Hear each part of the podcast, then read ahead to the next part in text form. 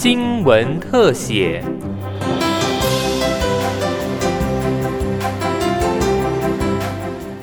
欢迎收听今天的新闻特写，我是尤柔纯。这一年，家更重要了。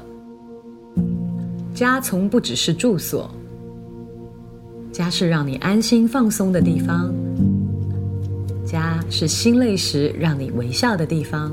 疫情笼罩全球，家对大家更重要了。最近有一本翻完北欧家具的居家行路《孤寒家居行路》也悄悄上架。孤寒家居让你看见另一种家的景象。以台语“寡”为题的灰暗色调封面，封面上是位行动不便的独居长者窝在狭窄杂乱家中的身影。翻开它，你会看见无人入座的餐椅，是饶富人味的生活物件。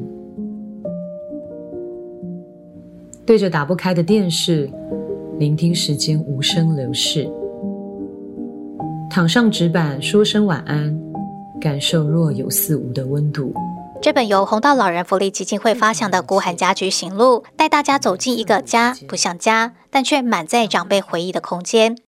不会动的古董电风扇，拉不开的抽屉，故障了但却舍不得丢的小电锅，这些是许多独居长辈的真实处境。红道寒冬助老公益大使 ella 陈嘉桦回想着跟着志工上山服务的难忘经验。我记得有一次我去一个爷爷家，然后我们经过的时候，然后才知道说哈，那一片废墟里面有住人，然后真的是走那些山路，你会走到怀疑人生，想说这里有住人哦，那住在这边会不会很不方便？住在这边有多么不方便？这样。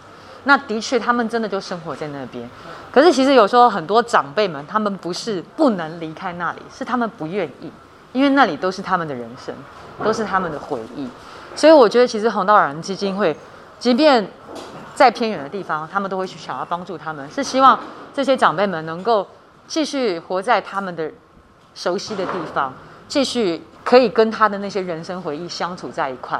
所以红道老人基金会能做的是，不只是在物质上面的帮助而已，还有环境上面的整洁的帮助，然后还有最重要的是心理上面的陪伴。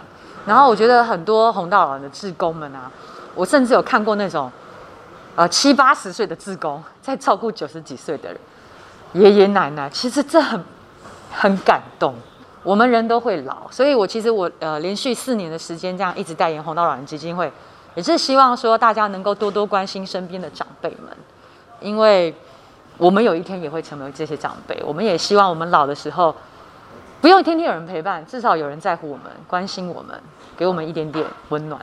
每年在岁末寒冬之际，红豆都会发起寒冬助老活动，陪长者到大卖场采买年货，出来围炉，让长辈们感受年节气氛，重温购物的时光。不过，执行长李若琪说，有些长者因为行动不便，住在偏远山区，出门也不方便，所以志工就有了这个想法。我们在台中有服务太平山上的长辈，这样就发现每一年我们这样子寒冬助老的活动，他们其实有的不太能够参与。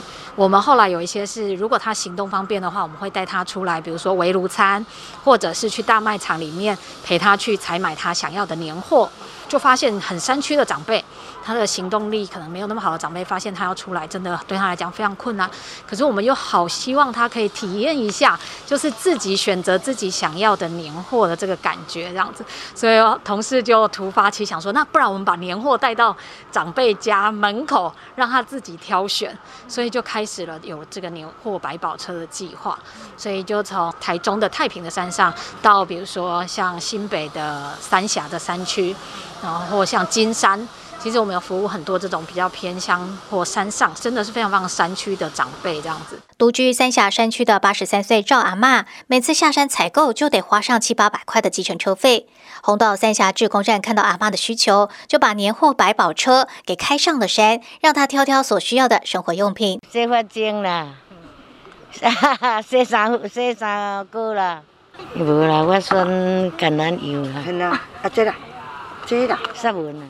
七十四岁的小阿公，清洁队员退休后，生活困顿，借助朋友中和烘炉地货柜屋的一角。因为行动不便，再加上严重的气喘，煮一餐抵三餐是生活日常。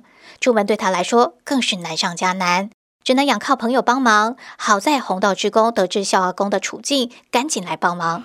迄种提物件去种，一再提一寡被啦，食罐头啦，伊拢甲咱关心讲，今咱咱今日无通食，惊咱寒。哦，啊下早就去摕一领棉被去啊，互互我足欢喜的，啊无互我真啊早咧搞拢无使烧。若无这基金会，这少年啊吼，我服务真正有够好，来呢笑眯眯，阿公阿公安尼，咱听着安尼，咱就足欢喜啊。洪道也期盼社会各界一起加入帮助弱势独居长辈除旧布新、办年货、送年菜以及围炉餐的行列，帮长辈温暖度过寒冬，过好年。以上新闻特写由金广记者尤纯采访制作，谢谢您的收听。